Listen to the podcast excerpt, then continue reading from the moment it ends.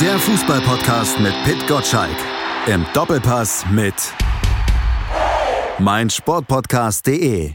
Der Ibiza-Trip der Bayern längst vorbei, hatte sich zumindest ja wettertechnisch wohl auch jetzt nicht unbedingt gelohnt, aber ist immer noch in aller Munde, denn er könnte noch eine Rolle spielen bei dem Thema des 33. Bundesligaspieltags, dem Abstiegskampf, nämlich denn die Bayern, die könnten am Sonntag über Wohl und Wehe am Tabellenende doch noch ein bisschen mitentscheiden. Und ich bin sehr froh, dass vor diesem 33. Bundesligaspieltag Pete Gottschalk nicht plötzlich in Kurzurlaub gegangen ist. Hallo Pete. Ich wäre auch gern auf Ibiza, ich muss es zugeben.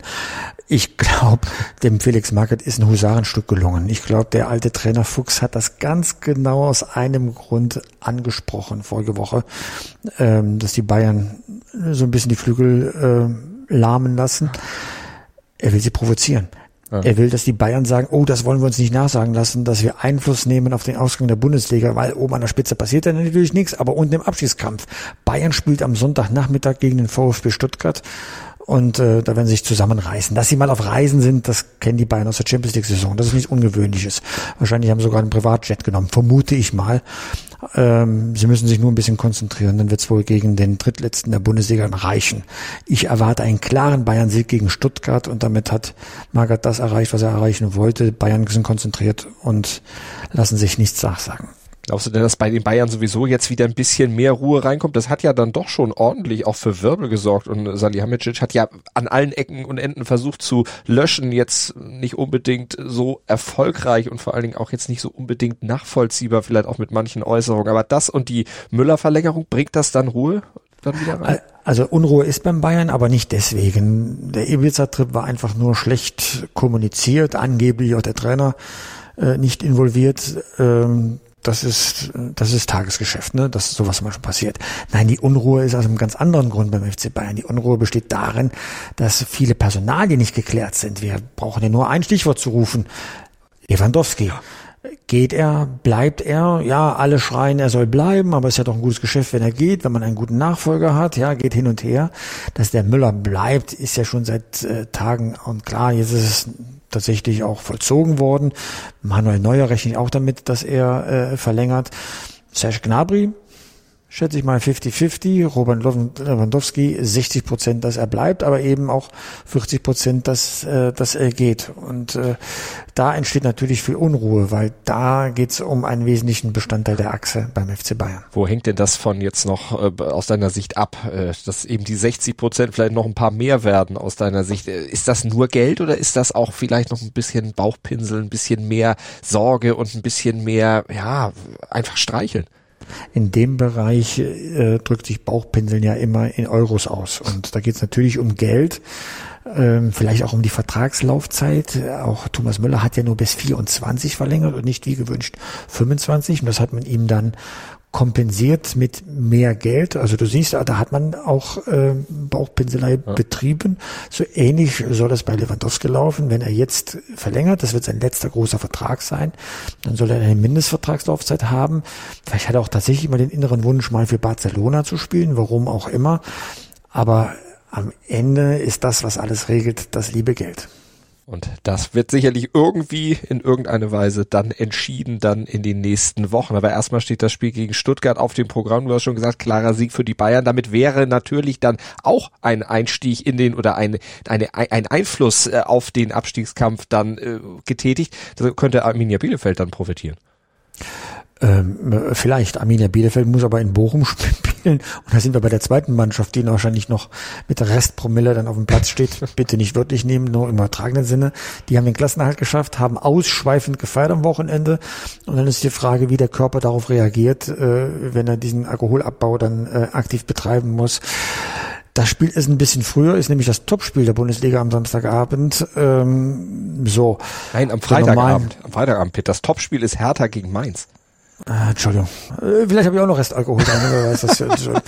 Danke für die Korrektur. Ich habe nur in meinem Plan gesehen morgen und bin schon im Freitagmodus drin. Aber es ist ja es. Äh, ist ja erst früher als, als gedacht. Nein, du hast natürlich recht, am Topspiel am Freitagabend, so jetzt haben wir's, ist ja zwei Tage früher als, äh, als das Bayern-Spiel und da bin ich gespannt, äh, wie man da reagiert.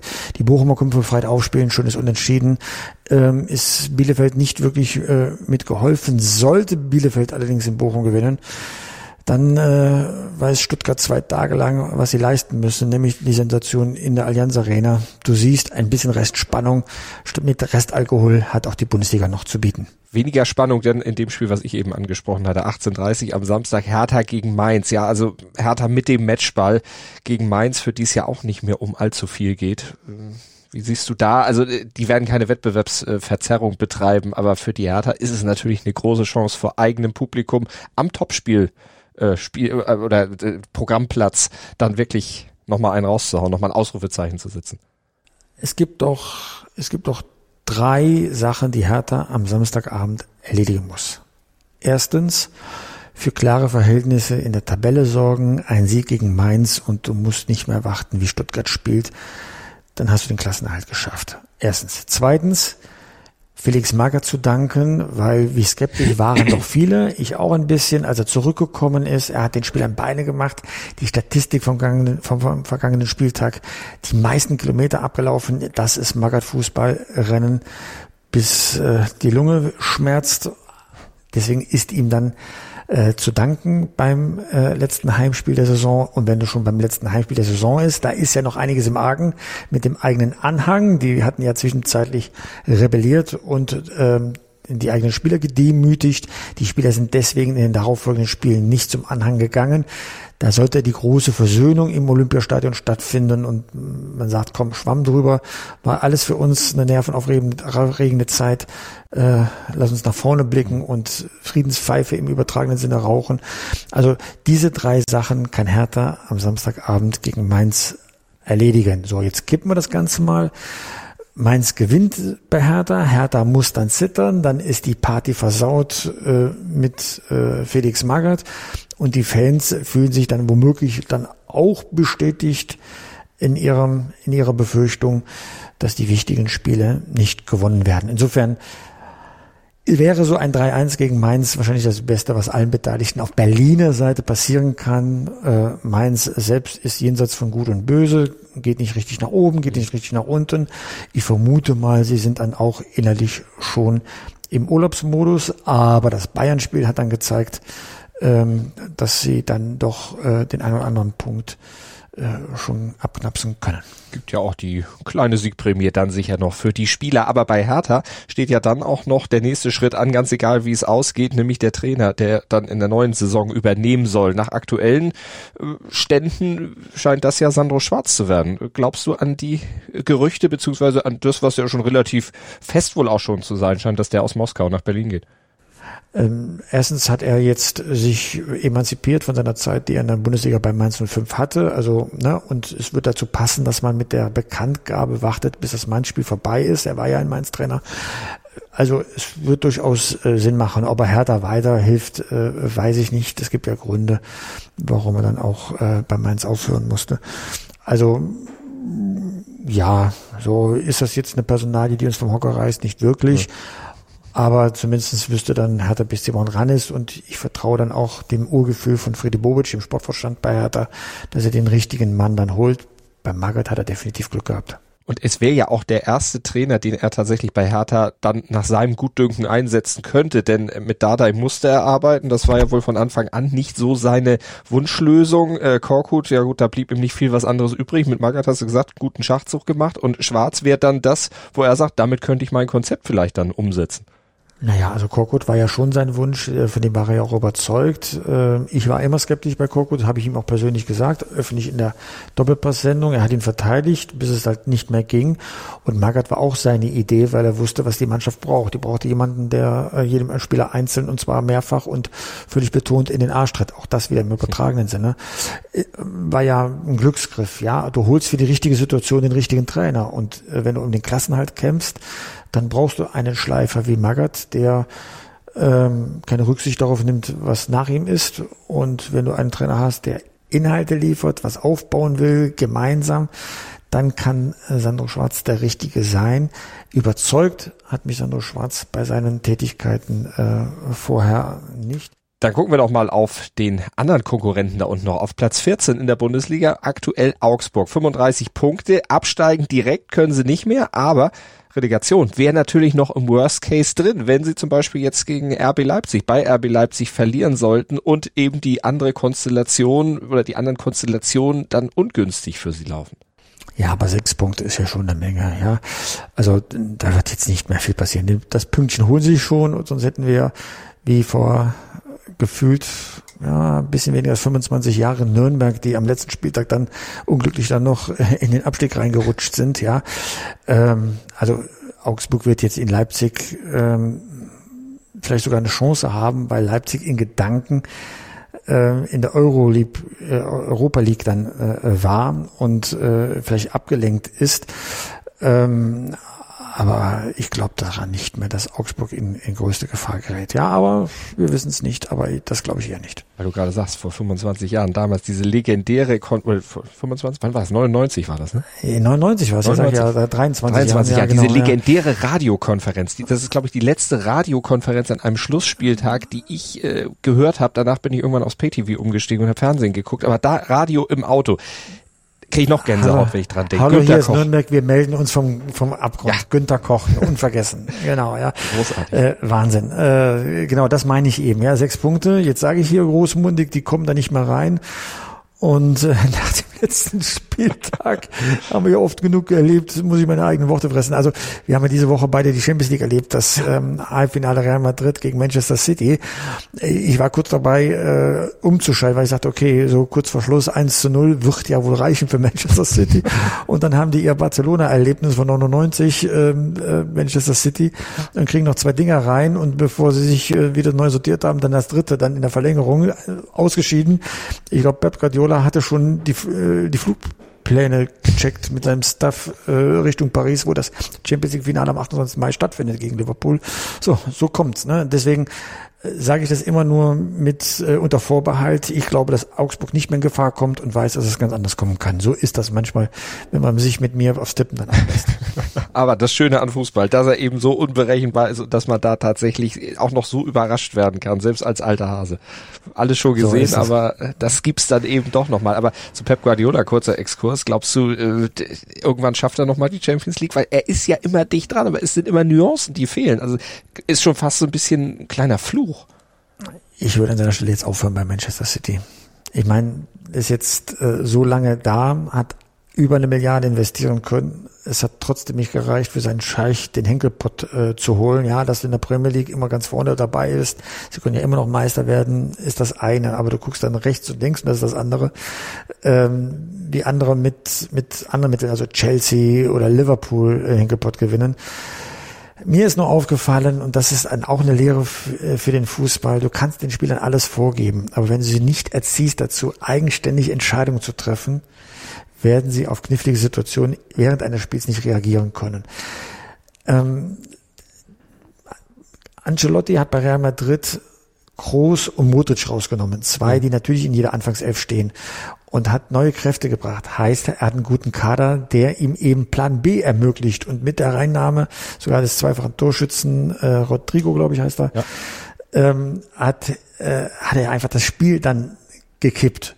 Und diesen Plan B, den vermisst man bei Guardiola, den hat man schon vermisst. Also bei Bayern München Trainer war, in den entscheidenden Spielen, wo es um das ganz große Ding geht, passiert etwas, seitdem er Barcelona verlassen hat, was unerklärlich ist. Also da hat es ja, nachdem das Spiel gekippt ist, noch 30 Minuten der Verlängerung Zeit, was zu tun. Aber das war nur noch hilfloses Gestammel einer Mannschaft, die nicht in der Lage war, ähm, einen auszugucken in der Truppe, der die Verantwortung übernimmt, der sagt, was auf dem Platz passiert und von draußen kam nichts mehr, weil man es nicht äh, vorausgeplant hatte. Oh, da würde ich mal sagen, in zwei Minuten alles verspielt, was so eine Saison ausmacht. Nimmt das denn irgendwann auch von Guardiolas Glanz was weg? Man sagt, das ist so ein Trainer, der Trends gesetzt hat, der ja eigentlich der überragende Trainer ist. Äh, unterm Strich, ja, aber eben, aber. Ja, äh, natürlich nimmt das von seinem Glanz. Er ist der Unerfüllte bei Bayern München, er ist der Unerfüllte bisher bei Manchester City.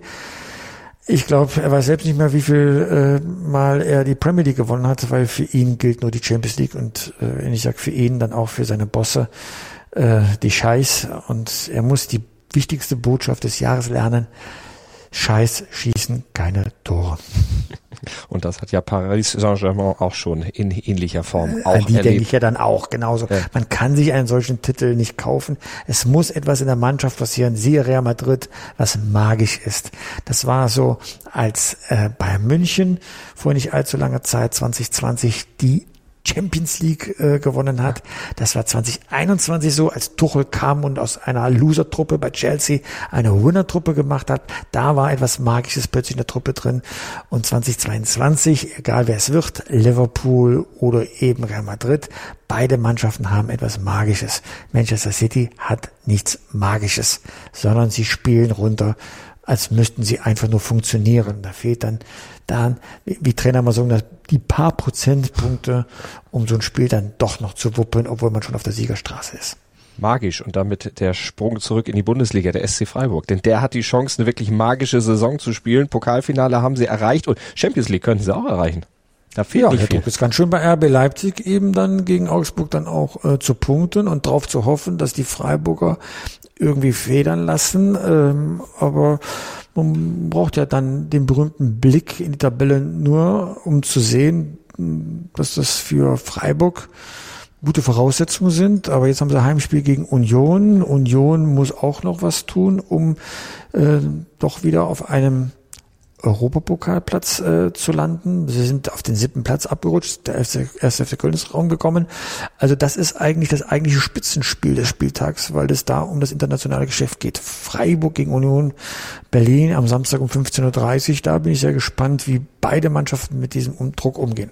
Freiburg immer Probleme gehabt mit äh, Union in den letzten Malen. In drei von fünf Duellen mit Freiburg hat Union zum Beispiel kein Gegentor kassiert. Also das wird eine wirklich spannende Geschichte sein, zu, um zu sehen dann, ob die Freiburger jetzt vielleicht auch aus den letzten Wochen oder letzten Duellen gelernt haben und die eigenen letzten Wochen jetzt weiter konservieren können. Also das Rennen um die Champions League noch eröffnet bei Leipzig letzte Woche zu sehr der Blick schon auf der Europa League gewesen, auf diesem zweiten großen Traum nach dem Pokal.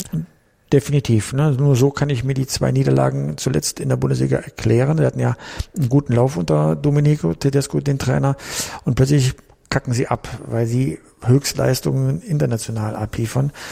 Und ähm, deswegen ist da noch nicht zu Ende definiert, wie diese Saison zu bewerten ist. Ja, sie sind im DFB Pokalfinale, sind sie aber auch nicht zum ersten Mal. Den müssen sie jetzt auch endlich mal gewinnen. Ne? Das darf man nicht vergessen. Äh, zweimal haben sie das Finale verloren. Beim dritten Mal äh, sollte es gelingen, sonst haben sie das Leverkusen-Image dann plötzlich äh, angeheftet. Das wollen sie nicht. Aber genau das werden wir Oliver Minzlaff auch am Sonntag im Doppelpass fragen. Er ist da zu Gast. Damit hast du mir meine nächste Frage schon quasi beantwortet. Also Oliver Minzlaff ist da. Es geht entsprechend um RB Leipzig. Es geht um, ja, das, was viele sagen, das Produkt.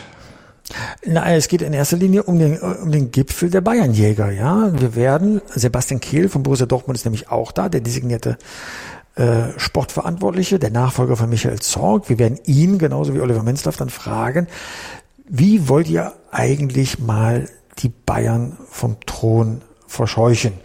Der Uli Hoeneß hat unter der Woche das schon ziemlich deutlich gesagt. Das ist denen zehn Jahre nicht gelungen. Warum sollte das jetzt im nächsten Jahr ähm, gelingen? Weil guck dir doch einfach nur die Tabelle an. Wir reden ja nun jede Woche darüber. Die Bayern verlieren als Tabellenerster fünfmal in der Saison. Das ist außergewöhnlich, dass du als Meister fünfmal verlierst in einer Saison. Und trotzdem schafft es Dortmund nicht, ranzukommen. Der Punkteabstand beträgt aktuell zwölf Zähler. Warum? Weil Dortmund neunmal verloren hat. Also jedes vierte Spiel steht jetzt schon fest. Jedes vierte Spiel in dieser Bundessaison hat Borussia Dortmund verloren. Und was sagt das über die Bundesliga aus, wenn man mit neun Niederlagen immer noch Tabellenzweiter ist? Also was müssen die Bayern noch verbocken, damit mal jemand aus dem Hintergrund gefährlich wird? Weder Dortmund, weder Leverkusen, weder Freiburg, weder Leipzig, noch die anderen Verdächtigen von München-Gladbach, die inzwischen im Niemandsland der Tabelle sind, haben es geschafft, diese Bayern-Schwäche diese Saison auszunutzen. Und Bayern war schwach diese Saison. Sie sind im DFB-Pokal kläglich ausgeschieden. Sie sind in der Champions League kläglich ausgeschieden, haben sich fünf Niederlagen in der Bundesliga geleistet. Wow, das, da muss ich doch das als Einladung verstehen. Und die Verfolger haben es einfach, ich sage das doch Wort ausdrücklich, mhm. verkackt. Weil nicht Bayern München hat die Meisterschaft gewonnen, die anderen haben die Meisterschaft verloren. Nagelsmann hat es ja neulich schon gesagt, was passieren muss, damit das oder was er befürchtet, was passieren könnte, damit äh, da wieder Spannung reinkommt. Transferfenster zu verkacken.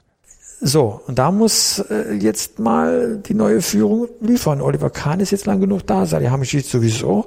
Wo ist jetzt die Breite im Kader, dass du auch Plan B und Plan C fahren kannst, so wie wir das jetzt diese Woche dann in der Champions League in den Rückspielen im Halbfinale dann erlebt haben. Ja, da muss was passieren. Da muss jetzt Mut rein. Da muss ein Aufbruch sein. Ein weiter so mit Vertragsverlängerungen und dann verlierst du dann spielerische Energie mit David Alaba in der Verteidigung auf der linken Seite, mit Thiago nicht zu vergessen, im Mittelfeld die eine Waffe, die Liverpool noch gebraucht hat, ja. So, nur Adalas und gleichzeitig keine Blutauffrischung und die sich darin erschöpft, dass man Marcel Sabitzer holt, eine Größe in Leipzig, ein Mitläufer in München, das kann es definitiv nicht sein.